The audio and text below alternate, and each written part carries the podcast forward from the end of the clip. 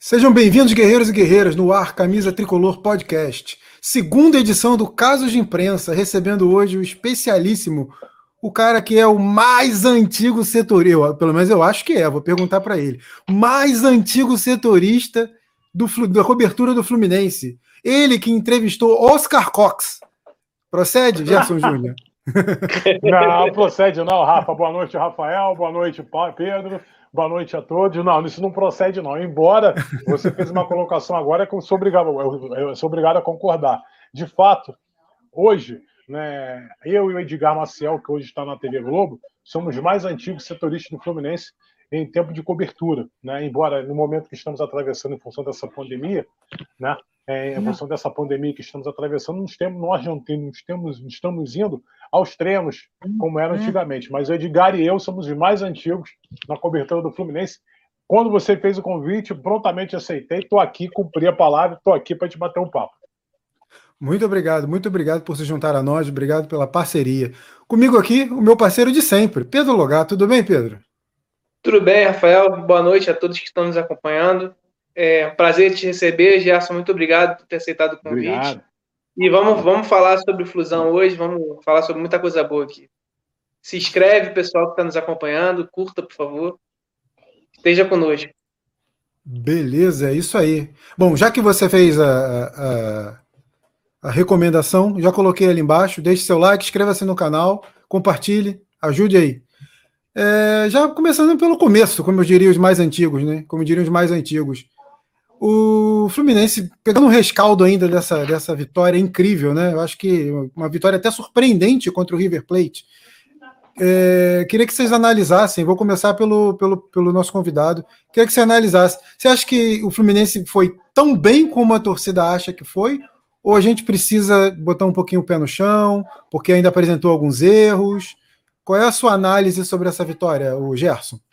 Então, Rafael, então Pedro e amigos, o Fluminense, né, nós conversávamos na última segunda-feira, quando você me fez o convite, e você tinha me, você tinha me perguntado, está otimista ou pessimista? Eu respondi de pronto, estou pessimista com relação a esse jogo contra o River Plate. Que por todas as, por todas as razões que nós conhecemos, o Fluminense aqui no Rio de Janeiro, voltar um pouquinho no tempo, fez uma péssima apresentação diante do Júnior Barranquilla, só não perdeu demais porque Deus não, Deus não quis, a realidade é essa, naquele jogo da última na semana passada, realizado aqui no Maracanã. Quando, na, quando na, no mesmo dia, na terça-feira, no dia do jogo, quando sai uma, a escalação por volta das 18 horas e 15 minutos, eu fiquei mais preocupado ainda com a manutenção do, do, do Nenê dentro do time. Né? A manutenção do Nenê dentro do time principal do Fluminense. É aquela famosa história. Ele trocou peças, ele trocou os dois pontas, tirou o Kaique, colocou o Gaio Paulista, tirou o Luiz Henrique, colocou o Gabriel Teixeira e colocou o Samuel na lateral direita, no Samuel Xavier no lugar do Calegari. Aí eu pensei, não, não vai dar. Mas quando a bola rolou, né? Quando a bola rolou, o Fluminense mostrou o contrário, né? Se impôs em cima do River Plate, fez um, fez o, fez o primeiro, fez o segundo, poderia ter feito o terceiro. Ainda no primeiro tempo, na falta cobrada pelo Nenê, a bola bateu na rede pelo lado de fora. Para muitos, o Fluminense é isso, né? O Fluminense é um time que consegue surpreender os seus próprios torcedores. E surpreendeu positivamente na quarta, na, na, na última terça-feira, na vitória pro, diante do River Plate pelo placar de 3 a 1 Claro, claro, não vamos colocar essa vitória que aconteceu na terça-feira, não. Bom, polícia favorito para Libertadores. Não é bem assim ainda há muita coisa que tem que ser consertada dentro desse time do Fluminense, que fez uma excelente apresentação diante do River Plate. Eu diria que foi a melhor apresentação do Fluminense na temporada de 2021. Né? É, embora a temporada, essa temporada louca que estamos vivendo no futebol brasileiro, que vivemos no futebol brasileiro, o Campeonato Brasileiro terminou em 2020, terminou em 21, em função dessa praga que estamos vivendo mundialmente. Mas, enfim, então o Fluminense é, me surpreendeu positivamente com uma melhor apresentação da temporada, principalmente no primeiro tempo. Né? No primeiro tempo surpreendeu de maneira positiva e conseguiu a vitória diante do River Plate, classificando-se em primeiro lugar do grupo. Eu acho que nem mais o otimista tricolor esperava isso. Esperava o Fluminense classificasse segundo. Mas conseguiu a primeira convocação, vai decidir em casa a vaga nas oitavas de final, enfim, agora vamos aguardar. Bom, eu estava super otimista, acreditava numa goleada. Não, mentira, tô brincando. Passa o Pedro. Pedro, sua impressão. Se a gente fez o pós-jogo e você. A gente estava até otimista, não, a gente estava animado né, com aquele resultado, em êxtase, eu diria. Mas agora que a poeira baixou, a gente dá, dá para notar que teve, teve. O Fluminense teve alguma dificuldade, principalmente ali pelo lado esquerdo, aquele buraco de sempre nas costas do, do Egídio. O meio-campo também ainda mostrou alguma diferença de, de, de espaçamento. Que, que, você, que, que você achou? Alguns erros repetiram mesmo ou, e, ou não? A gente tem que olhar pelo lado positivo somente. O que eu, o que eu concordo com, com o Gerson é é que de fato foi a melhor atuação do Fluminense na temporada. E isso é uma coisa que a gente pode levar para o lado positivo. Porque uma coisa que muito se falou, né, e a gente também conversou né, na nossa live anterior, é o quanto o River Plate chegou nesse jogo com alguns problemas, né? É, jogadores que praticamente não treinaram, né? Ou treinaram uma vez só antes do jogo e isso afeta. Só que o Fluminense nessa temporada ele teve dificuldades de se impor nos jogos do Carioca contra times é, pequenos do Carioca, né? Então, assim, o, mesmo os jogadores do River não estando 100%, só o fato do Fluminense ter conseguido se impor naquele primeiro tempo daquele jeito, num time que é melhor, mesmo com esses problemas do que Nova Iguaçu, do que Madureira, do que Portuguesa, do que todos esses times pequenos, já é algo é, positivo, como disse o Gerson. Sim, é, eu acho que o Fluminense teve uma queda de rendimento no segundo tempo. Acho que no segundo tempo o Fluminense mostrou problemas muito semelhantes aos problemas que vinha mostrando no Carioca e no, nos jogos da Libertadores também, meio campo um pouco frouxo né, na marcação, com alguns, alguns buracos. Eu concordo com o Gerson, eu também não queria que o Nenê fosse escalado dessa partida, é, mas ele acabou tendo um papel importante, fez um belo gol, né? E é, as notícias que saem hoje, o Gerson pode confirmar também, é, se ele tiver alguma informação, é de que o, o time deve ser mantido, né? para a estreia do, do Campeonato Brasileiro. Eu não sei o que, que, o que, que os amigos acham disso. Eu, eu tenho um pouco de preocupação em relação à condição física do Fred. Eu acho que é um jogador que tem jogado muitos jogos é, seguidos, né? É um jogador de idade avançada, é um jogador que tem problema, tem um histórico de contusões, né? Isso me preocupa um pouco. Comentário na tela, Hugo Perruso, nosso amigo jornalista oh. Hugo Perruso. Boa noite, Gente, amigos. Forte qualidade. abraço para o amigo Júnior, é Gerson Júnior. Mandou um abraço para você. Qualidade. Gente da melhor é, qualidade. Gente fina, mas vacila pra caramba também, né? É, não. Tem, tem suas qualidades, parceiro, irmão. Um abraço, Hugo. Beleza. Participe, mande seu comentário, participe, interaja com a gente. Quanto ao questionamento do Logato, eu deixo já minha opinião, que, sinceramente, eu acho que o Roger está insistindo no erro de massacrar o elenco numa sequência absurda. Eu acho que ele pode sim poupar alguns jogadores. Não, não é necessário é, é, você elevar os jogadores a esse grau de, de exigência. Acredito que o Fluminense deve priorizar a Libertadores e Copa do Brasil. Brasileiro, enfim, é só fazer uma campanha mediana, ali o mais próximo que conseguir do G6, levando, empurrando com a barriga mesmo. E eu acho que o Fluminense deveria priorizar as Copas, mas quero saber a opinião do Gerson Júnior. Então, Rafael, com relação à campanha do Fluminense, tá? nesse Campeonato Brasileiro, que vai começar no próximo sábado. É, eu, conversando com os amigos da Rádio Guaíba, né? Eu sou setorista de influência pela Super Rádio Brasil. Eu conversando com os amigos da Rádio Guaíba no dia de ontem, eles me perguntaram qual é a tua expectativa com relação ao Fluminense nesse Brasileirão. Eu disse o seguinte: o Fluminense, na minha concepção, não vai brigar pelo título. Isso é fato. Isso é, é pode ser que daqui a seis meses, quatro meses, cinco meses esteja enganado. Tomara que eu esteja. Mas eu não vejo o Fluminense, sinceramente, brigando pelo título brasileiro nesse ano de 2021. Ainda não vejo. Vejo o Fluminense com muita possibilidade, hoje, né? Vejo a equipe tricolor brigando por uma das vagas novamente da Libertadores. Em relação ao rebaixamento, esquece que, pô, se isso aí fosse brigar contra o rebaixamento, pelo amor de Deus. Né? Me atirei aqui, de, aqui do meu terceiro, do, prédio onde eu moro, no terceiro andar, e vou lá para baixo. Né? Mas não acredito né, que o Fluminense venha brigar contra o rebaixamento nesse ano de 2021. Que o Fluminense, o, o elenco, o Fluminense ainda não tem um elenco tão forte como as principais forças do futebol brasileiro, como Palmeiras, como Atlético Mineiro, como Flamengo, como o Grêmio, que vem se reforçando e muito bem para a disputa do Campeonato Brasileiro, acho que esse ano. Perdão o Grêmio não vai priorizar tanto as Copas, nem a Libertadores, nem a Sul-Americana, como também a Copa do Brasil, vai dar total prioridade, desculpa, ao Campeonato Brasileiro. Então, sinceramente, não vejo o Fluminense com, com, com, com, com temor com relação ao rebaixamento na temporada de 2021. É, eu acho que o Pedro também vai concordar que o Fluminense não tem elenco, mesmo o time reserva não brigaria contra o rebaixamento. Né? Eu acho que o Fluminense poderia poupar jogadores sim, é, pelo menos mesclar uma, uma, equipe intermediária, e mesmo assim ainda teria condições de lutar do meio da tabela para cima, não é, Pedro? Então, pai, é, assim, é uma coisa que a gente tem que falar do Fluminense sempre com cuidado nessa previsão assim para brasileiro, em relação à perda de jogadores, né? É algo que a gente todo ano é, tem sofrido, né? Então, assim, não sei se o Fluminense conseguir manter é, esse grupo, né? Os jogadores, assim, que mais me preocupam seriam o Nino, o Calegari e o Martinelli. Eu acho que são os três jogadores que a gente poderia perder com mais facilidade. Se o Fluminense conseguir man manter esse elenco é, no Campeonato Brasileiro, o trabalho do Roger evoluir a cada dia, eu acredito que o Fluminense pode é, brigar lá em cima, né? E é aquilo, né? A gente não sabe como é que vai ser o campeonato. Eu acho que vai ser mais um campeonato diferente, como foi o, do ano passado, né? Não acredito que nenhuma equipe vai ser muito dominante. Não, não acredito que o Flamengo vai ganhar como ganhou em 2019. Acho que vai brigar de braçada, título. né?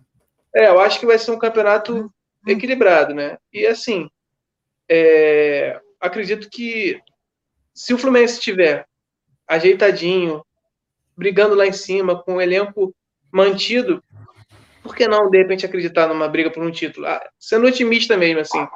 Mas, assim, claro, é, olhando o elenco, analisando é, cada equipe que tem, o Fluminense tem pelo menos uns cinco times, cinco elencos superiores, né? Os quatro que o Gerton falou, eu acredito que o São Paulo também seja melhor que o Fluminense. Para mim, seriam esses cinco que estariam acima, mas um campeonato equilibrado. O Fluminense terminou o brasileiro do ano passado com 64 pontos. O Flamengo foi campeão com 71. O Fluminense tivesse ganho três joguinhos ali, que levou, levou empate do Santos no final, empate do Vasco, e aquele jogo contra o Curitiba, se tivesse ganho esses três jogos, era campeão. Então, assim, é, é, é o Fluminense fez uma campanha muito boa ano passado e ficou perto do, do, do corte de campo, de título, né? Então, assim, é, é, são essas coisas que eu, que eu bato na tecla. Manter o elenco, o trabalho do Roy se desenvolver, eu acredito que o Fluminense vai brigar lá em cima. Hugo Perruso faz uma provocação, é duro concordar com o Logato, mas concordo. É, às vezes até eu me presto a isso. É, quem está chegando agora na live, deixe seu like, compartilhe, se inscreva, dá essa força aí. Estamos hoje com Gerson Júnior, analisando as chances do Fluminense no Campeonato Brasileiro. Já, assim, já que você falou que, que. Opa, tem mais uma aqui, ó. Peraí, deixa eu botar logo na tela para a gente matar. Se o Fluminense ganha os 38 jogos, era campeão. Se meu pai fosse mulher, eu teria duas mães, né, companheira? Aí tá certo. É e aí, Gerson, é, sobre isso, eu vi que você concordou, balançou a cabeça, vi que você queria falar. Pode falar, fica à vontade de me cortar quando quiser. Então, Rafael, é, o, o Pedro falou uma, uma situação muito importante, né, com relação à perda de jogadores. O Fluminense é um time com potencial à venda de jogadores jovens, né? O Martinelli, né, tá fora do primeiro jogo das oitavas de final da Libertadores, com o Calegari, né? o, o, o Kaique já está negociado, o Nino, né? O Nino é um jogador com potencial para ser convocado para a seleção brasileira para a disputa dos Jogos Olímpicos que vai começar no mês de julho. Então, é, é, provavelmente ele será convocado e é um desfalque a mais que o Roger Machado vai ter. Possivelmente, possivelmente não vai jogar na quarta-feira, a primeira partida diante do Bragantino, vai estar servindo a seleção em dois amistosos. Né? O Nino está fora. Né? É um nem ele nem o Claudinho, né? ainda tem o Claudinho é, também que não joga. Está bem lembrado. Isso, né? Bem lembrado. Então, o, o, o, quem, nesse sentido, claro que o desfalque do Claudinho para a equipe do Bragantino é muito. É, um jogador importantíssimo para a equipe paulista. Mas o Nino também é um jogador importante, importante para o time do Fluminense.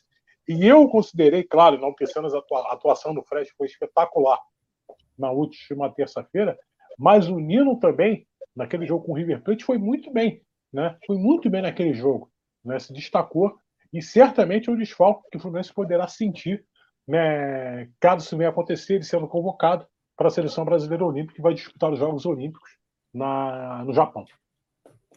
Fábio Falcão, também jornalista, participando aqui. Fala, rapaz, parabéns pelo canal. Valeu, Fabinho. Tamo junto. Valeu. E já faço, quando já, já toco nesse assunto, você citou o Nino, eu acho irrelevante falar, eu acho relevante falar uma coisa importante aqui nesse canal. Talvez a gente nunca tenha dado o devido valor ao Nino. O Nino, para mim, é o melhor zagueiro do Fluminense, não é o Lucas Claro, pelo menos no momento. É o que mais passa segurança, é o que mais antecipa, é o que mais ganha duelos aéreos, terrestres. Se você pegar os números do Nino, os números surpreendem. Vocês concordam que, que é o melhor jogador, zagueiro do Fluminense? Eu diria que é o melhor jogador de todo o sistema defensivo.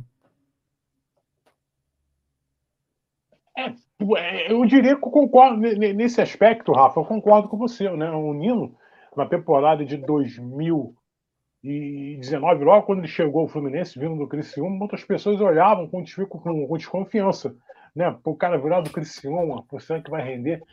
E desde 2019 para cá, ele vem rendendo muito bem com a camisa do Fluminense. Eu só queria saber, claro, nós não temos mais a presença, os treinos presenciais, o porquê que ele ficou de fora em boa parte dos jogos do Fluminense no segundo turno do Campeonato Brasileiro, quando o técnico ainda era o Marcão. Logo após a saída do, do, do a zaga era composta por Lucas Claro e Matheus Ferraz, e o Nino ficava no banco. Né? Eu queria saber disso do Marcão, por que, que ele não vinha sendo utilizado desde que ele retornou ao time principal do Fluminense, salvo engano, foi depois daquela derrota para o Corinthians, derrota não, naquele, aquela goleada do Fluminense sofreu de 5 a 0 para a equipe paulista lá, no, lá em Taquera, ele não saiu mais do time e vem, vem, vem, vem tendo uma, uma, uma regularidade muito grande no, com, com o time do Fluminense. Nesse ano de 2021, o Lucas Claro, concordo com você, deu uma caída, deu uma queda de produção. Mas, mas eu acho que tem a ver com uma coisa chamada esquema tático do time. Né? Porque com o Marcão e com, com o Dai Helmo, o Lucas Claro era bem protegido pela, no, pelos volantes. E agora nem tanto. Né? é, nesse esquema tático imposto pelo Roger Machado. É, isso eu até passo para o Pedro analisar, porque é verdade, o que você falou faz sentido. O, o, o é um lateral direito, um lateral que avança pouco, ele guarda mais posição defensiva do que o Egídio. E, consequentemente, o lado esquerdo fica mais exposto. Queria até que o Pedro falasse sobre isso. Ele também vê essa a alta exposição do, do Lucas Claro e se isso acaba deixando ele mais exposto mesmo. Sim, eu, eu, concordo com, com o Gerson, concordo contigo. A gente já, já tinha falado sobre isso, né? É, que esse lado do lado esquerdo, né, fica mais exposto. Mas eu também, eu, eu também acho que o Lucas Claro deu uma oscilada, é, não só é, nessa questão, né, por conta do esquema, mas é, até uma oscilada técnica mesmo. Se a gente for reparar, ele tem tido um pouco mais de dificuldade na saída de bola, mas, assim, nada que também se coloque também como, ah, Lucas Claro não, não está bem. Faz uma boa temporada. De fato, a temporada do Nino é superior, né? E também, também concordo com, com, com o Gerson, essa boa lembrança que ele fez, né? De que o Matheus Ferraz ele foi titular muito tempo no brasileiro durante o, a, o período que o Marcão foi, foi técnico, né? E foi um período, é, curiosamente, foi o um período que o Fluminense não, ainda não tinha se acertado, né? tanto defensivamente. Mais sofreu no campeonato. É, é o período que mais período sofreu. Que o Marcão, é, é, muitas pessoas já pediram a, pediam a demissão dele, né? Aquele início que o Fluminense. Marcão assumiu, o Fluminense estava em quarto lugar ou quinto, e o Fluminense caiu para a oitava posição, né? E aí depois acabou recuperando e, e se classificando. Mas sobre o Nino, eu acho que o Nino, junto do Fred, é, são os melhores jogadores do Fluminense esse ano. Né? O Nino muito bem, um outro momento assim de oscilação, mas é, vive um grande momento de verdade. É, tem a questão da, da, da, convocação, né, como o Gerson falou. E eu acho que o Nino cada vez mais é, se habilita até uma convocação para uma, uma seleção principal também.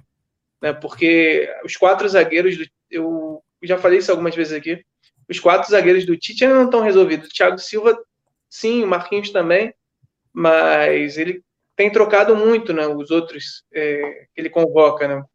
É, o Militão né, tem sido convocado também, mas essa quarta, essa quarta vaga varia muito, né? E quem sabe se o Nino continuar evoluindo, né? É, infelizmente, se ele continuar evoluindo muito, ele não vai ficar no Fluminense muito tempo. Mas ele, eu acho que ele pode se candidatar também até essa vaga como como zagueiro mesmo da seleção principal. Está na tela mais uma pergunta do Falcão. Acho que o Flu tem uma mescla bacana de jovens valores com jogadores experientes, cascudos que pode dar liga. Já está dando, na verdade. No mínimo, briga pela Libertadores. É, vai, vai ao encontro do que a gente estava falando aqui sobre é, qualificação do elenco.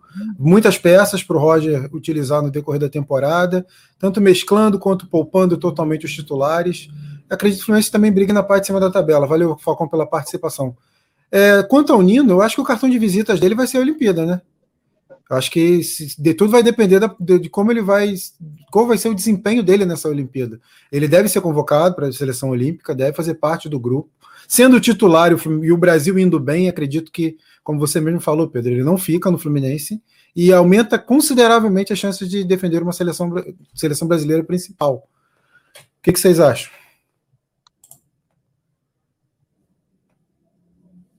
É, por esse aspecto, eu concordo. Né? Com a, é concreto, é real a possibilidade do Nino ser convocado para a disputa dos Jogos Olímpicos, e ele indo muito bem, o, o, Rafa e, e Pedro, ele poderá ser é, é, uma possibilidade até de venda para o Fluminense, já que todos nós sabemos que a situação financeira do Fluminense é péssima, né? todos nós sabemos disso, o Fluminense hoje está vivendo uma situação financeira ruim, né? E, e a chegada do, do, do de, de, dois zagueiros, principalmente para a disputa do Campeonato Brasileiro, né? para a disputa do Campeonato Brasileiro, para a disputa da Libertadores, no caso o Manuel David Braz, não tô, veja bem, gente, não é uma informação. Estou supondo que o Fluminense poderá estar tá se preparando para isso, né? Numa eventual ida do Nino, né? eu diria que 90%, 90 de chance ele ser convocado para a seleção olímpica e poderá ser negociado para o futebol europeu, caso ele vá, vá bem com a seleção brasileira nos Jogos Olímpicos de Tóquio no Japão. É, é, um, é um, excelente jogador, na minha concepção. É um dos melhores jogadores do Fluminense na temporada. Ele e o Fred, né, que estão muito bem nesse ano, nessa temporada de 2021. E torcer para que ele mantenha a, a, a coisa chamada, aquilo que eu falei anteriormente, sobre o, um jogador do Fluminense que, que não vem mantendo a regularidade. Tem que ser regular, regular, regular, regular, para ele fazer, para ele render bem na equipe tricolor. É, eu acho que é essa linha mesmo de raciocínio, Gerson. O, o, o Fluminense contratou dois zagueiros já pensando na saída do Nino e o não aproveitamento do Matheus Ferraz por lesão, né? Ele que vive com problemas físicos e hoje surgiu a notícia de que ele pode estar de saída também, né? que ele a grande chance dele se desligar do Fluminense são os próximos dias. Buscar outro clube, novos ares. É um jogador que pouco vai jogar agora com tantos zagueiros no elenco. Então, acredito que é um caminho inevitável a saída do Matheus Ferraz. Temos aqui só, a participação. Detalhe, Rafa. Pode, pode falar. Detalhe, pode Rafa, Desculpa interrompê-lo.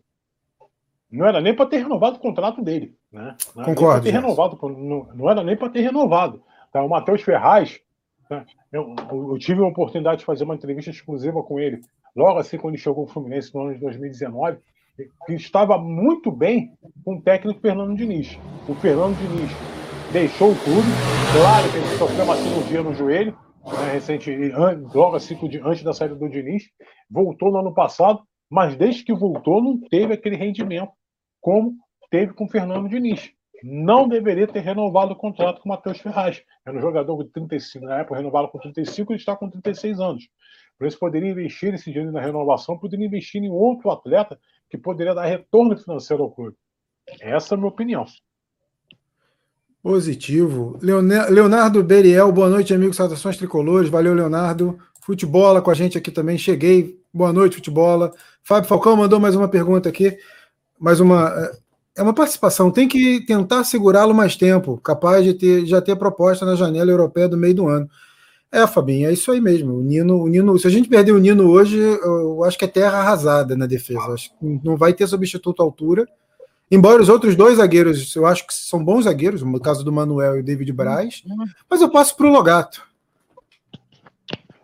É, Te responder. Eu, eu, eu já disse aqui uma vez que essa defesa dos dois é uma das melhores defesas que o Fluminense teve em tempos, né? Assim, uma dupla que os dois são bons, né? É... Eu, eu sempre achei o Nino mais jogador, mas os dois são muito bons. E se você perder é, o Nino, né? mesmo que você tenha algumas reservas que não são maus jogadores, você tem uma perda muito grande, né? Muito grande. É, eu acredito que tanto o Manuel quanto o David Braz possam fazer uma boa dupla com o Lucas Claro, mas não vai ser do mesmo nível, né? É um dos, é o, talvez seja o principal ponto alto da, do Fluminense, seja essa dupla de defesa, né? essa dupla de zaga.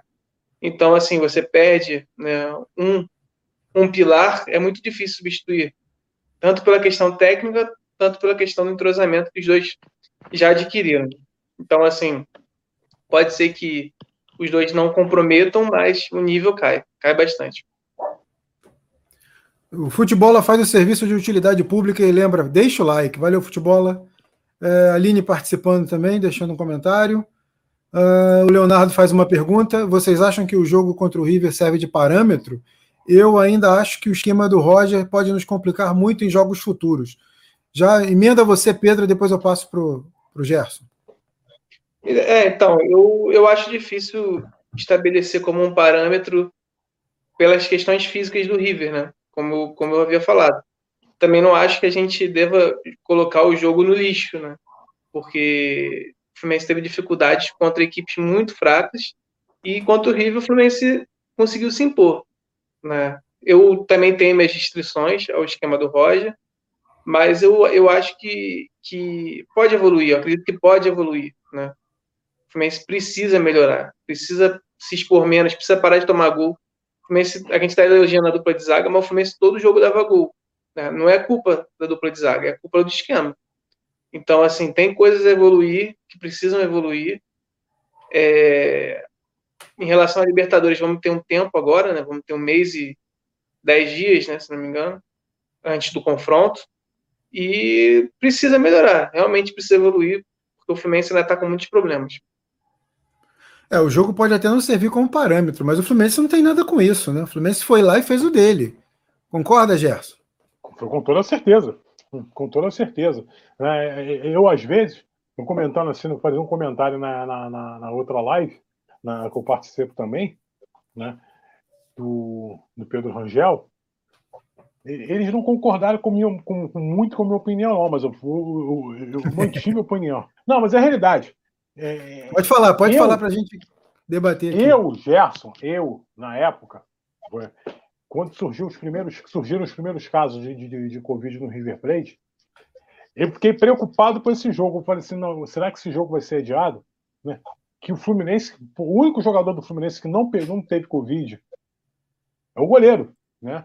E, infelizmente, essa, essa doença, essa praga, tem a reinfecção. Né? Pode ser, a pessoa pode ser reinfectada. Então, com exceção do Marcos Felipe e outros jogadores, poderiam também pegar Covid e atrapalhar o planejamento do Fluminense para o Campeonato Brasileiro. Claro, seria muito mais complicado pegar o River Plate inteiro, né? todo mundo inteiro fisicamente, né? É... mas nada tira o mérito do Fluminense. Os caras voltaram a treinar no domingo e na segunda-feira jogaram. Né? Na ter... Voltaram a treinar na segunda para jogar na terça-feira. Os caras, obviamente, que sentiram cansaço, né? ritmo de jogo. Só um detalhe, Rafael, só um detalhe. Né? Para nós, como pessoas normais, você, eu, o Pedro e os internautas, somos pessoas normais. Infelizmente, a minha esposa pegou Covid no mês passado. Para ela, não, hoje já está recuperada, graças a Deus. Teve sintomas, mas foram sintomas contornáveis, sintomas leves. Não, eu não tive. Mas para ela, por exemplo, subir a escada onde eu moro já é muito mais difícil. Né? Enquanto mais para um jogador de futebol que pegou e voltou com um dia de treino. Então, eu pensei na época que o jogo poderia ser adiado por bem de todo mundo, mas a Comebol, que é a rainha do futebol sul-americano, resolveu manter. A partir de sorte do Fluminense conseguiu a classificação em primeiro lugar do grupo. É, eu concordo que, que, óbvio que os jogadores sentiriam, óbvio que não tinha condição de ter a partida. É, isso é inegável. Só que o River também poderia ter inscrito 50 jogadores e não quis. Também, também. também. 32. Eu acho que a gente não pode ir tão ao céu e não tão ao inferno. Acho que é um meio termo. O Fluminense jogou bem? Jogou bem. Alguns, jogadores se destacaram positivamente e outros negativamente. Eu diria que o Fluminense apresentou os mesmos erros contra um adversário combalido, né? Um adversário que já estava com, com situação muito delicada. Mas, cara, o Fluminense jogou bem. Não tem, que, não tem muito que também que ficar caçando bruxa nesse momento. A gente também dá, desce o cacete quando precisa descer. Eu costumo dizer aqui que tem jogador lá que, que é complicado. Não vou nem falar agora, não, vou manter o nível, mas tem com jogador lá que é complicado. Mas no dia que o cara vai bem, a gente tem que elogiar, gente. Também não dá para descer o sarrafo, não. Eu concordo com o que você falou, Gerson. É, passando já para um outro tópico, já queria, queria, pegando já esse gancho, mas seguindo adiante, é, o Roger ganha uma sobrevida, né? Porque a pressão que vinha sobre ele era imensa, enorme. Tinha campanha já pedindo a demissão dele em rede social. Vocês acham que era para tanto ou ainda também era exagero naquele momento? Pode falar, Gerson. Rafael, eu, eu paro da seguinte premissa, né? Vamos voltar um pouquinho no tempo, voltar lá atrás, né? Voltar a 2020, quando o Daí Helma foi contratado para ser técnico do Fluminense. O Odair conseguiu levar o Internacional, Internacional de Porto Alegre, um time não tão forte, a terceiro colocado do Campeonato Brasileiro de 2018. O Inter disputou a Libertadores de 2019. Ou seja, o trabalho do. Claro que depois o trabalho foi interrompido, do Odair Helma numa derrota para o CSA lá em Maceió por 2 a 1 um. Ali o trabalho do Odair foi interrompido. Mas eu vejo gente, principalmente nas redes sociais, né, se não tem que demitir gente, vamos dar tempo ao técnico, vamos dar tempo uh, para que o treinador possa desenvolver o seu trabalho.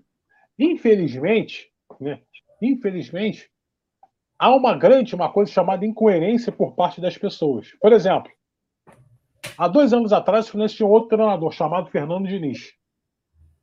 Tinha um modelo de jogo, aquele jogo com, com, com, com posse de bola, na marcação alta, enfim. O Fluminense, ele deixou, ele foi demitido quando o Fluminense estava na 18ª colocação no Campeonato Brasileiro. Isso foi fato. Né? Depois veio o Oswaldo, depois o Marcão terminou o campeonato. Ele foi demitido por não apresentar resultados efetivos no time do Fluminense. O Fluminense estava na zona de rebaixamento. E eu vejo, principalmente nas redes sociais, fora Roja, fora daí, fora Marcão, traz o Diniz de volta. Gente, peraí, não, tem uma coisa chamada. Vamos manter uma coisa chamada coerência. É, mas é realidade, Rafael. É realidade. Tem que ser o Diniz. É verdade, eu sei, eu sei. Né, tem, tem, tem que ser o Diniz, por isso, por aquilo. Não, gente, não. Cada treinador tem seu modelo de jogo. Então vamos dar tempo ao tempo. Dar tempo para que o treinador possa exercer o, trabalho, o seu trabalho no comando técnico do, do, do Fluminense. Lembrando que o Roger tem contrato com o Fluminense até já, é, dezembro de 2022. Tem um ano Sim. que vem. Tem, tem um ano que vem tem um contrato com o Fluminense, então vamos deixar o cara trabalhar, mostrar o serviço. Agora, claro, se vier numa sequência de derrotas, aí sim sou favorável a uma mudança. Porém, nesse campeonato brasileiro que vai começar no próximo final de semana, cada time só terá direito a uma mudança de treinador. E aí? Vamos continuar assistindo? Não. Deixa o cara desenvolver o trabalho dele. Né? Deixa desenvolver. Né? Vamos ver se vai dar certo. Eu, sinceramente, não tenho aqui é, procuração para defender o Roger, para defender o Dai Helma, para defender o presidente Mário Bittencourt e outras pessoas, defender o Fernando Diniz, que eu gostava do modelo de jogo do Fernando Diniz, mas só que não estava apresentando resultados. Os resultados que, eram apresentados deixavam o Fluminense na 18ª colocação no Campeonato Brasileiro, no ano de 2019. Né? A diretoria interveio e fez a mudança. Porém, é... vamos deixar o treinador trabalhar, mostrar o trabalho. É, vamos tempo ao tempo. Ninguém pega um time assim, ó, com grandes investimentos. Claro, o Flamengo de 2019 foi uma exceção. Né? Foi uma grande exceção naquela época. Né? Montou um elenco milionário, e o Jorge chegou o português, Jorge Jesus, ajeitou dentro do, daquele momento. O Flamengo foi campeão brasileiro, está ganhando tudo ultimamente. Ali foi uma exceção, mas toda exceção não foge à regra.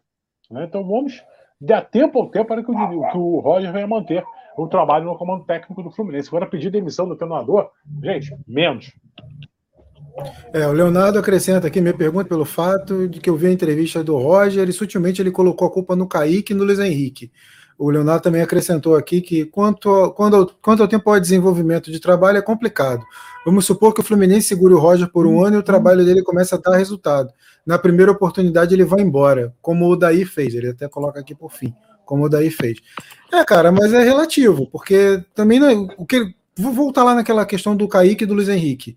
Ele entendeu que os dois jogadores não estavam recompondo da forma que deveriam recompor a defesa e estavam deixando espaço na marcação. Ok, opção dele. Ele não, ele não fez isso claramente.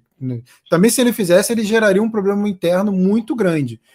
Acredito que ele tenha analisado, viu que os jogadores não estavam recompondo, colocou o Caio Paulista, e eu acho que o Caio Paulista deu esse resultado que ele esperava. E é um cara que estava merecendo essa oportunidade também. Não é porque ele não queimou, ele não queimou o Kaique e o Luiz Henrique. Ele, ele rodou as peças porque ele viu que aquelas peças não estavam funcionando como ele queria. É o meu ponto de vista. É, eu pode, pode falar, Pedro. Eu acho que também, também teve uma análise de, de ver que o time, quando ele fazia essas alterações, melhorava, né?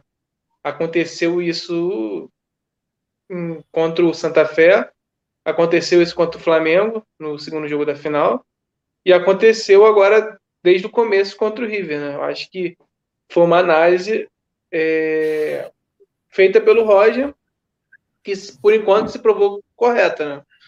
É, sobre a questão de, da demissão, né, eu entendo que o torcedor do Fluminense ficou muito irritado, né? E a gente gravou algumas lives aqui pós-jogo e a gente reforçou esse discurso também por conta das duas derrotas, né? A derrota para o Júnior, que deixou a classificação na Libertadores quase, quase impossível, assim, a torcida do Fluminense chegou a ver como impossível, e a, a derrota para o Flamengo na final, atuando do jeito que atuou no primeiro tempo. Eu acho que isso deixou a torcida do Fluminense muito irritada, e aí fizeram aquela análise, pô, vai perder tudo, vai perder em uma semana tudo. E aí, vai, tem que ter algum culpado por, por conta disso. Então, demite o Roger, né? É, é assim, né? Eu, todos nós aqui sabe, temos a, a, a noção de que o time do Fluminense precisa melhorar muitas coisas. Tem muita questão que é tática, sim. Mas o Roger tem dois meses e. Não tem três meses ainda, tem? Acho que vai fazer três meses agora no comando do Fluminense. É muito pouco. Não, ele vai fazer. Acho que não tem três é. ainda, não. Não, não tem, não. Ele não. deu uma entrevista ontem, Pedro. Ontem, só desculpa interrompê-lo, ele deu uma entrevista ontem no Sport TV que ele só conseguiu dar treinos efetivos cinco vezes. Sim, cinco. Sim. Com, esse, com esse calendário maluco que estamos vivendo, né? Que, que emendou o Campeonato Brasileiro, depois, quatro, cinco dias depois, já veio o estadual, aí depois emendou com Copa do com, com, com, com, com a Libertadores. Vem brasileiro, vai emendar com Copa do Brasil, gente. Né? Calma! Aquele, ó, calma, vamos dar tempo, dar tempo para o cara desenvolver o trabalho dele. Vamos dar tempo. A, a Libertadores ela se desenvolveu em, em cinco semanas, né? a primeira fase inteira. Né? Foi muito rápido. O Fluminense estreou dia 23 de abril. Né? É. Sistema Trágico participando, boa noite, galera. E ele faz uma pergunta aqui que vai, vai é muito parecida com muito parecido com o questionamento do Leonardo. Vocês acham que o Roger é técnico para o Flu? O Leonardo levantou esse questionamento de que o Roger poderia sair lá na frente caso faça um bom trabalho. É bom que a gente já arremata os dois assuntos. Eu não teria trazido o Roger, mas trouxe. Se trouxe, tem que dar tempo, irmão. Não tem jeito, porque você vai ficar trocando de roupa toda hora, todo, todo dia. Você troca de técnico, de roupa, de mulher, de marido. Não dá, irmão. Tem, tem uma hora que você tem que sossegar, tem uma hora que você tem que deixar desenvolver e ver o que, que vai dar. Pode dar errado? Pode dar errado. Mas também pode dar certo, é 50%. Se não adianta a gente também cravar que, ah, perdeu o Carioca, acabou o mundo. Não, não acabou o mundo. O Fluminense ainda tem Copa do Brasil, Brasileiro, Libertadores para disputar. Então tem que ter calma mesmo, não tem jeito. E o, o, o Roger não é técnico, eu não acho que seja técnico para o Fluminense. Mas, gente, é a hora de botar a cabeça no lugar, equilibrar e seguir o jogo, porque a gente tem muito mais a perder demitindo o Roger agora do que a ganhar. Porque você vai desestabilizar o elenco completamente numa, na, no, depois de ter classificado num jogo importante da Libertadores e com uma Copa do Brasil chegando. Pelo amor de Deus. Só um detalhe, Rafael. É, o técnico, o, o Roger, né, das opções que tinham no mercado, principalmente no que tange a parte financeira, o Roger é que cabia no bolso do Fluminense.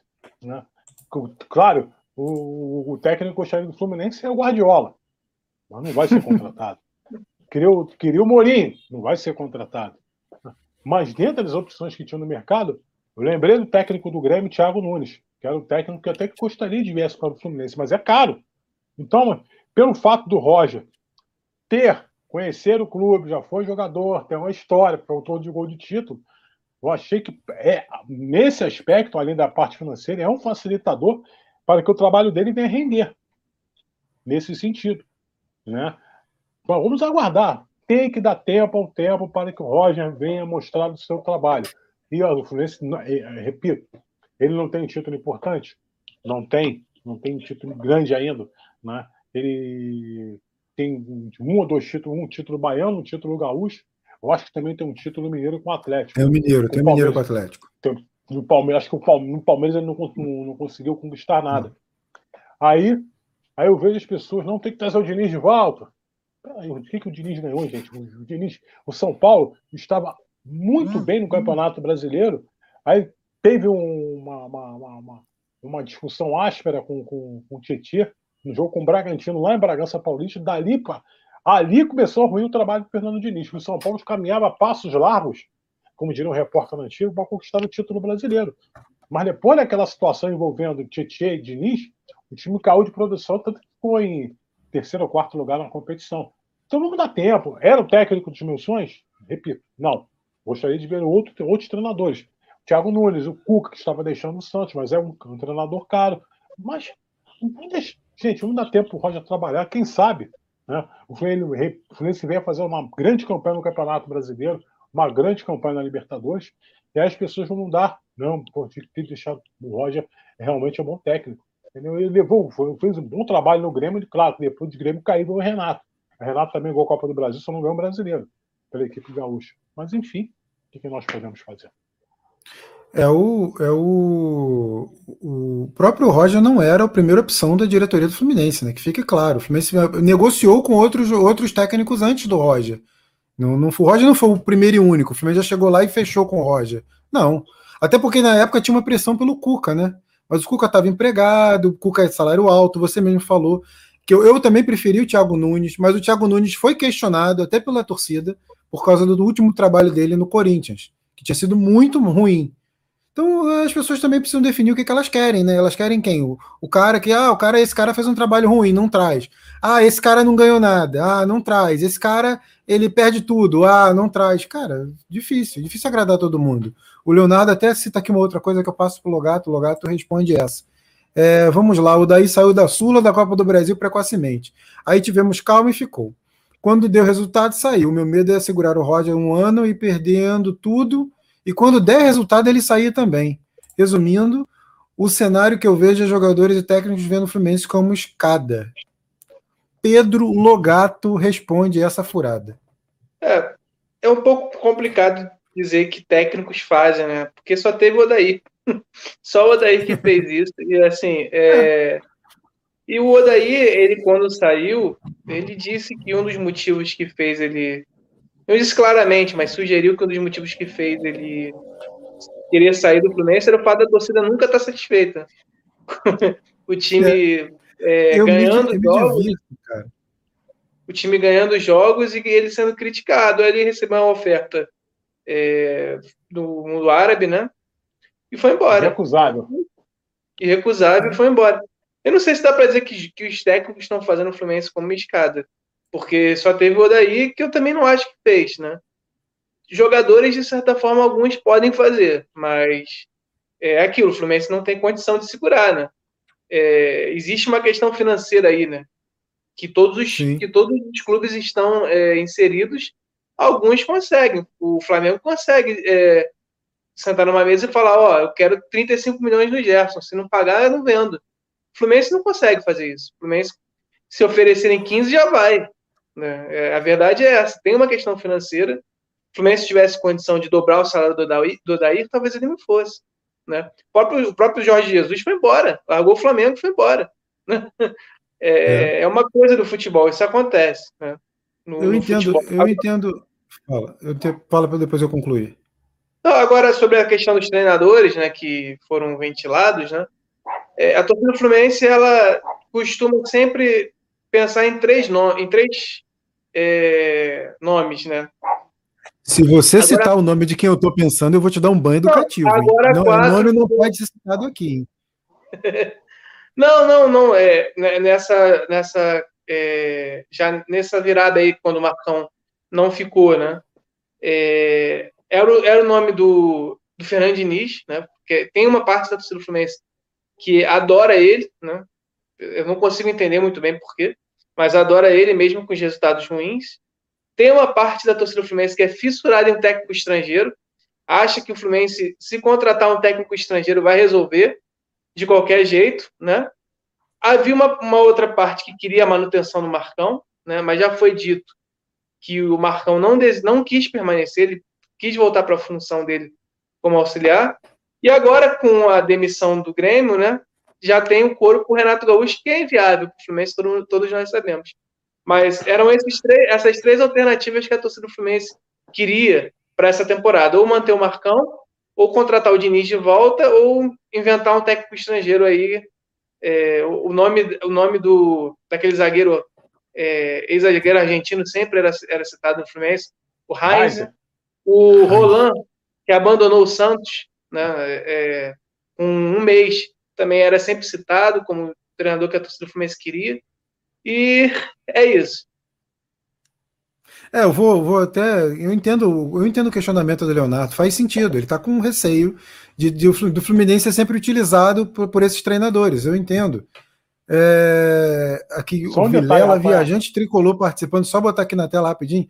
O ilustre Vilela participando aqui, deixa eu botar ele na tela. Grande Vilela. Amigos, técnico é comandante de time, tem que fazer o melhor, mesmo com valor mais alto. Técnico é investimento. Gastamos milhões com péssimos jogadores, senão ficaremos sempre nessa toada. É isso, concordo. O Fluminense tem que investir alto, tem que pensar sempre alto. O Fluminense, esse, o Fluminense se apequenou ao longo dos anos, principalmente na década de 90, com um sofrimento desgraçado. Mas é, eu acredito que o Fluminense deve sim pensar assim, Vilela. Tô contigo. Só que, infelizmente, a gente sabe que quem tá lá não vai, não vai conseguir fazer esse tipo de coisa. O Renato Gaúcho hoje é o nome, eu acho que o nome de favorito para 99% dos tricolores.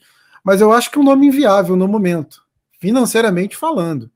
Agora, emocionalmente, taticamente, administrativamente, administração de grupo que eu falo, eu acho que é um nome sensacional que, que, que vai mudar completamente o Fluminense, o, a situação do Fluminense no, no, na temporada. Ele acrescenta aqui: tem que saber como investir o dinheiro. É isso. Infelizmente, é, essa, essa é a tônica da história recente do Fluminense: saber investir dinheiro. Ou melhor, não saber investir dinheiro. Fala, fala Gerson. Então, Rafael, só um detalhe, né? É, com relação ainda à saída do Daí Helma, na boa, na boa, as pessoas podem me crucificar, mas ele não está errado, não. Por dois aspectos. Primeiro, claro, com aspecto, aspecto financeiro, contribui muito. Segundo aspecto, estamos no meio de uma pandemia. E esta pandemia aqui no Brasil está sendo tratada muito diferentemente que outros países. Então, nesse país que o Odair Helma aceitou o convite, agora abrindo outro abrindo parênteses aqui, no país que o técnico do Flamengo deixou o clube, o Jorge Jesus, no, no ano passado, voltou para Portugal, infelizmente, em função dessa pandemia, as pessoas estão com medo. Né? Eu entendo perfeitamente que eu, entendo no aspecto financeiro e no aspecto pessoal, porque aqui, infelizmente, nós vivemos com medo em função dessa pandemia. Né? Então ele se mandou, pô, vou ganhar três ou quatro vezes mais no, no, no mundo árabe, e, em compensação, também vou ter uma, uma, coisa chamada segurança em função da pandemia. Foi por isso, pode ter certeza. Isso. O Leonardo acrescenta aqui: é... torcedor nunca está satisfeito, sempre vamos desejar mais. É, Sene ganhou três ou quatro títulos. Pergunte o torcedor se está satisfeito. Cara, é isso. O torcedor tendo o direito dele de nunca estar satisfeito. A diretoria tem que buscar o melhor e ponto final. Concordo com você. E mandar um abraço aqui para o Vilela, que sou fã do canal dele. Participo sempre lá, ele interajo lá. Valeu, Vilela, pela participação. Aí ele botou até mais um comentário aqui. Hoje é Renato, Cuca e alguns estrangeiros estão em alta. Independente Del Vale, Defesa e Justiça com times baratos e competitivos e campeões. É isso. É isso. Não, dá para dar o Fluminense, é o que a gente falou aqui no início. O Fluminense tem material humano para fazer uma boa temporada, conquistar títulos. Tinha, como tinha agora no Carioca, podia ter conquistado, né? A questão é, escapou pelas mãos por uma, uma bobeira, um vacilo, talvez do treinador que não tenha observado é, algumas deficiências na partida, que ele posteriormente consertou, né, para o jogo contra o River, e deu certo. Acho que se ele tivesse entrado com o Caio Paulista nos dois jogos no início, talvez pudesse ser diferente, né? E Aí o Vilela acrescenta aqui, obrigado, amigo, estava passando e vim prestigiar vocês. Valeu, Vilela. Tamo junto. Na próxima eu tô lá também, vamos sempre trocando essa figurinha. Valeu, irmão. Obrigado aí. Tamo junto. Vilela faz um trabalho sensacional. Lives incríveis até 4, 5 da manhã. Se deixar o homem vir à noite, vai embora. E, e vai embora mesmo. Pique, não. Eu não que isso, Gersim? Tu tá, tá na a crista idade, da onda ainda. A idade, a idade chegando, a idade tá chegando, já passei, já sou 59, tem que ir devagar. Isso é psicológico, isso é psicológico. Já tomou vacina? Já, já tomei a primeira Ih, dose. Já pode, já pode ir pra farra. Ah, não, tem que esperar não, a segunda. Tem que esperar a segunda. tem que ir muita calma, que aquele famoso ditado, muita calma nessa hora. É isso. Valeu pela participação, galera. Deixa o like, like, se inscreva no canal. Tamo junto. Tricolor ajuda tricolor. Pedro, quer, quer falar alguma coisa sobre tudo isso aí? Passando para o próximo assunto ou posso pedir uma cerveja? Pode pedir uma cerveja e passar para o próximo assunto. beleza, beleza. É, a gente já falou. Eu queria falar que queria projetar já esse confronto com São Paulo. São Paulo que deve ir num 3-5-2, basicamente com todos os, todos os titulares. Aqui o, o Vilela tá falando aqui, ó. Tenho 55 Gerson. Aí, ó. Pô, Gerson, te quebrou, irmão. Minha mãe quebrou, me quebrou. Ela é mais velha do que eu. Quatro anos mais velho do que eu. Cara, o, o, o, Vilela tem um pique. Não sei se vocês sabem quem é. O Vilela, o Vilela é, o, é o viajante tricolor. É, ficou Sim. famoso por ir a todos os jogos do Fluminense em todas as temporadas. Sei lá, na última temporada ele foi a quase todos. Acho que ficou fora de três ou quatro, se não me engano. Ele até comentou isso numa última live. O cara, o cara é, é o torcedor número um, assim. É, é o cara que tá de perto em tudo. Já foi, já foi, já, já, já foi já foi conselheiro do clube, é um cara que tem uma história bacana dentro do Fluminense. Fala, Gerson. Se, imagine se tivesse público nos estádios, né? Imagine se tivesse público, e com certeza estaria em Buenos Aires, com certeza estaria bem as oitavas de final da Libertadores, não sabendo que o Fluminense vai pegar, enfim. Vai, estaria tudo que é lugar o Vilela. Eu, eu, eu, eu, tive uma viagem com o Vilela, foi na eliminação do Fluminense em, no, na última participação da Libertadores, foi em 2013, a eliminação para o Olímpia do Paraguai. Ele esteve no mesmo hotel que eu estava hospedado, estava no mesmo hotel, né? E sempre estava lá. Depois da televisão vi outros jogos, enfim, muito participativo o Vilela com relação ao Fluminense. Isso é legal, muito bom. Se inscreva no canal do Vilela, gente boníssima. Lives muito bacanas, até altas horas. É, o, é, a, é famosa vida inteligente na madrugada, roubando o slogan do Serginho Grosma. Queria um, projetar. Fala, pode falar. Tem uma, uma frase que agora eu estou se eu puxar pela memória, falando na madrugada, meu Deus do céu. Show, tinha um nome de um programa. A live do Vilela um show na madrugada, pronto. É um show da madrugada. Ele já está dizendo aqui, ó. Com o canal estarei em todos. Cara, eu tô querendo ir também. É só a Covid liberar aí, deixar a galera voltar a ter vida, que eu tô, tô, tô, nessa vibe aí de ir a jogos também fora do Rio. E Rio principalmente, né? Até porque eu tô lá perto do Maracanã.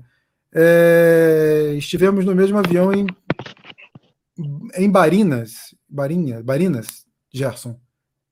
Barinas não, eu, eu fui para Montevidéu, Montevidéu, fui para Montevidéu tá vejo lá na frente, muita calma, né? Onde vai ser a final da Libertadores, é, Assunção, né? E de repente uma, uma dessas viagens para São Paulo em, em cobertura de possibilidade de título brasileiro, de repente, mas em Assunção com certeza estávamos lá. Vilela, queremos você aqui participando, hein, Vilela? Vem, vem para cá, vem pra gente, vem ser feliz. Queremos você na nossa live. Esse cara tem história para contar, vocês não têm noção, não têm ideia. Gente boa, com muita história para contar. Queremos você aqui em breve, hein, Vilela? Eu sei que você tem um cara, tem muita coisa para fazer, tem muita live para dar conta, responde a todo mundo, então em breve queremos você aqui. Valeu pela participação. E projetando já esse jogo, vocês acham que, que o Fluminense deve repetir mesmo o time? Ou eu, eu não, não eu faria diferente no esquema. Mas depois eu dou a minha opinião, quero que o de vocês, o que vocês têm para dizer. Pode falar, o, o Pedro.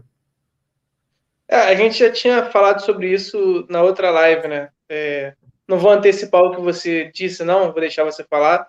mas eu, eu acho que o Fluminense deveria fazer algumas modificações, né? O Fred eu não colocaria, né? Como, como eu disse. É, de repente te, testar um, um, esquema diferente nessa partida. Não sei se a questão é não ter tempo para treinar, né? Como o Roger bem falou, não, ele não está conseguindo ter tempo de treinamento, né?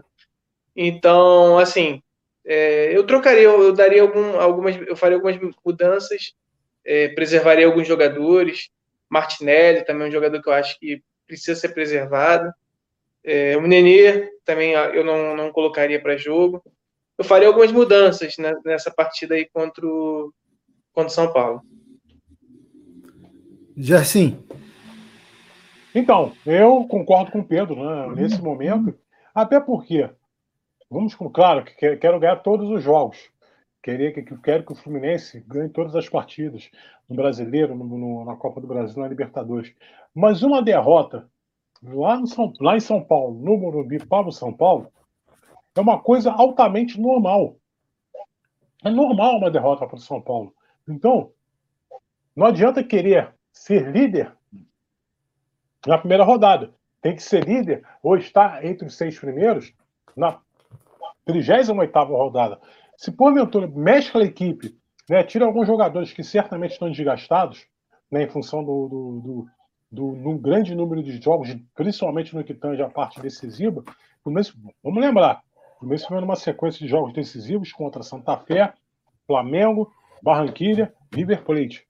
Aí tem o jogo estreia do Campeonato Brasileiro no próximo sábado diante, São, diante do São Paulo. Quarta-feira tem Bragantino pela Copa do Brasil. No outro no domingo tem Cuiabá pela Copa, pelo, pelo Brasileiro no Rio.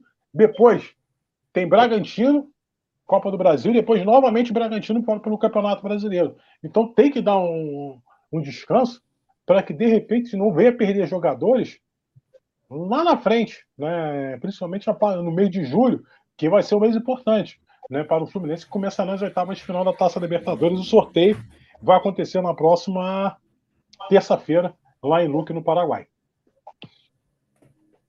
Só botando aqui na tela, o, o Leonardo disse que o Vilela representa a nossa torcida. E o Vilela, o Vilela até acrescentou, dizendo que não foi esse de Barinas, né? Então ele se confundiu.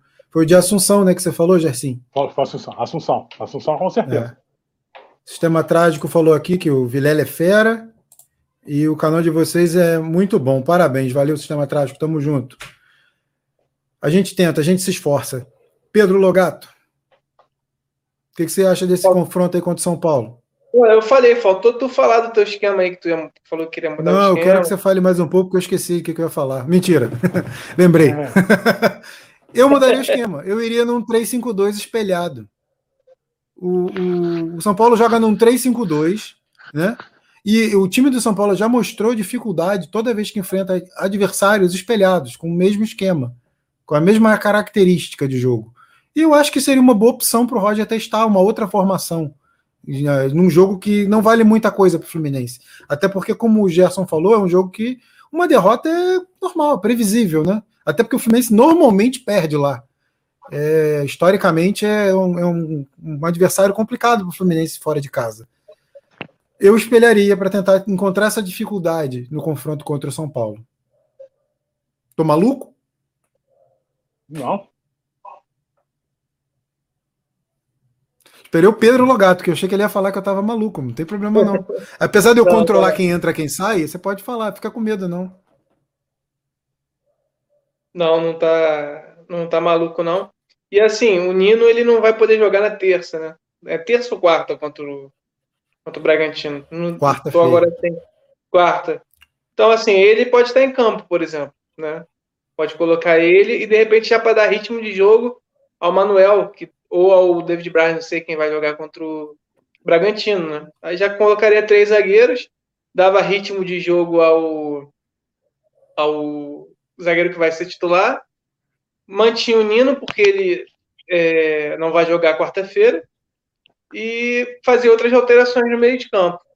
Seria uma, uma boa uma boa mexida, assim, eu concordo contigo, Pablo. Já tinha falado naquele dia é, não tinha pensado nisso como você pensou, você pensou primeiro, pensou bem, e eu concordo. Eu acho que é uma boa, seria uma boa solução.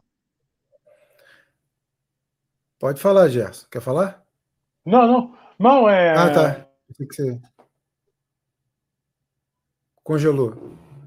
Gerson Júnior congelou. E olha que não tá tão frio assim, mas daqui a pouco ele volta, pois não tem é. problema não.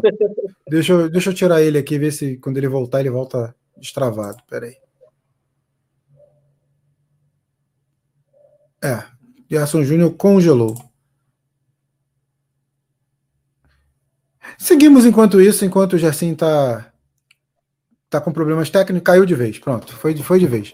Seguimos aqui enquanto isso. É... Eu falei o esquema, por que, que eu. Eu acho que é uma boa oportunidade, já que a gente está falando tanto em mudança de esquema. Ah, o Roger precisa mudar o esquema, o time não está bom, o time não está bem. É uma oportunidade. Você tem que ver esses jogos como oportunidades. São, são momentos em que você não tem nada a perder, ou muito pouco a perder. Ele não ia testar o GFT, por exemplo, no Carioca, porque era uma reta final de Carioca, ele não ia botar o GFT numa Libertadores, porque era a reta final da fase de grupos. Mas ele pode muito bem usar o GFT nesse jogo, por exemplo. Entendeu? Sim. Nem que seja no segundo tempo, acho que é cabível. Gerson tá voltando aqui. Botar ele na tela de novo, e assim de volta. Caiu? Voltei. Machucou? Caí, mas voltei. Não, não, não machuquei, não. Quando você caiu, eu escutei alguém gritar Vasco. Procede? Não, não, não. Faz isso não. Faz isso não, que dá problema. Eu tô brincando. Eu sei, eu sei. Não, não, mas aí deixa que o problema é comigo, você não tem nada com isso. Bom, voltando aqui, eu estava falando que, que, é uma boa oportunidade não só para ele testar outro esquema, como também testar o GFT, por exemplo, nem que seja no segundo tempo. Também. Já que a alegação que ele não podia testar no Carioca, porque era reta final, e na Libertadores também. Então, com certeza, eu acho que o GFT está merecendo uma oportunidade nesse time titular no Fluminense. É um jovem de 17 anos, claro, ele vai acertar, vai errar, né? Mas você tem que dar uma, pelo menos uma oportunidade de observá-lo no jogo no Campeonato Brasileiro. É, o São Paulo provavelmente irá com a equipe principal em função de ter atuado com a equipe reserva na terça ontem, foi terça-feira, também terça-feira no jogo da Libertadores, né? E certamente vai com o time titular. Né? Então seria uma ótima oportunidade para observar o Jefté, uhum. observar o Calegari no meio campo, observar o esquema com três zagueiros, enfim. Então, para que o, que o, que o, o Roger Machado venha a ter um leque de, uma, um leque de opções no que tange a parte tática nesses jogos do Campeonato Brasileiro que está começando agora, vai começar no sábado com, com o Fluminense enfrentando o Tricolor Paulista no Morumbi. Para fechar o último tema, eu queria saber de vocês: o Fluminense precisa de reforços? Pergunto isso por quê? Precisa. Porque agora vão, a inscrição na Libertadores se abre novamente. O Fluminense pode, pode trocar jogadores e, e vai ter que trocar, né? A casa do Yuri, que saiu, do Pacheco, e até o Miguel, que briga contra o Fluminense na justiça. É, o Fluminense pode, pode vir no mercado, é, especula-se que o Fluminense pode buscar um volante para substituir o Yuri, e um volante que tenha uma característica um pouco mais parecida com a do Iago, e também um lateral esquerdo. Embora eu acho que lateral esquerdo você vai botar mais um lateral na disputa contra o GFT. E o garoto não vai ter chance nunca. É mais complicado nesse sentido do lateral esquerdo. Mas eu queria que vocês analisassem: é, são as duas posições carentes no momento, Gerson? Sim. É, a lateral esquerda, uma, uma, embora Vamos falar baixinho aqui. Egídio e Danilo Barcelos. O Egídio é muito melhor que o Danilo Barcelos. O Danilo Barcelos jamais poderia ter sido contratado com, com, com, com dois anos. Ter sido com dois anos de contrato. Erro, na minha concepção, erro da diretoria. Nada contra aquilo que eu falo lá com o Pedro Rangel contra os amigos. Nada contra a pessoa do Danilo Barcelos. Nada. Mas não deveria ter sido contratado e tão pouco ter feito o contrato de dois anos. O Egídio o contrato dele vai terminar agora no final desse ano de 2021. Né? Ele já pode assinar um pré-contrato com qualquer equipe do futebol brasileiro, futebol mundial, enfim. Então, eu tenho quase que certeza que, pensando principalmente numa não eventual renovação contratual do Egito, que o Fluminense poderá, repito, poderá buscar um lateral esquerdo para a sequência da temporada de 2021. Embora acho que tem que dar uma oportunidade ao Jeff Terra. a informação que eu recebi que, que, que, que, o, que o Rocha gostou muito dos treinos do GFT há cerca de um mês, um mês e meio atrás, dois meses. Olha, quem gostou? há um mês, um, meia, um mês, dois meses atrás, tem que estar tá gostando agora novamente. Né? Pode dar uma oportunidade para o garoto no time principal do Fluminense. Pedro. É, a gente é, falou algumas vezes já sobre esse assunto.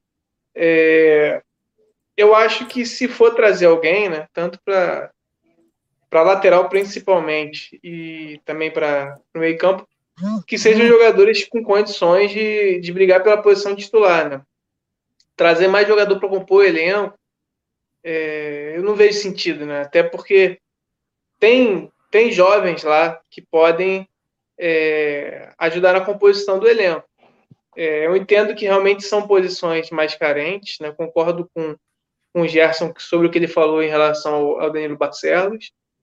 E só fazendo uma, uma ressalva de que eu acharia interessante se o Fluminense tivesse condição, e aí também é, colocando essa, essa, esse comentário de que, sendo para titular, talvez um investimento em um atacante de lado mais experiente, com condição de elevar o nível do time titular, né? mas não um jogador para compor elenco. Para compor elenco, eu acho que é, não precisa para nenhuma posição. Né? Só se o Fluminense sofrer alguma outra perda no elenco, perder algum jogador titular, né? E aí, mesmo que você não tenha condição de repor a altura, você precisa compor o elenco. Mas nesse momento, acho que para compor o elenco é, não precisa de volante, não precisa de lateral esquerdo, não precisa de atacante, não precisa de nada. É, o Danilo Barcelos, é, vou tomar, vou tomar liberdade de roubar o que o Vilela costuma dizer nas lives dele, que o Danilo Barcelos é um pote de geleia grande. É aquela coisa que tem tanta geleia que você não sabe o que fazer. Fica lá, um dia você vai ter que usar aquela, aquela geleia, não tem utilidade, aquele pote gigante ocupando espaço.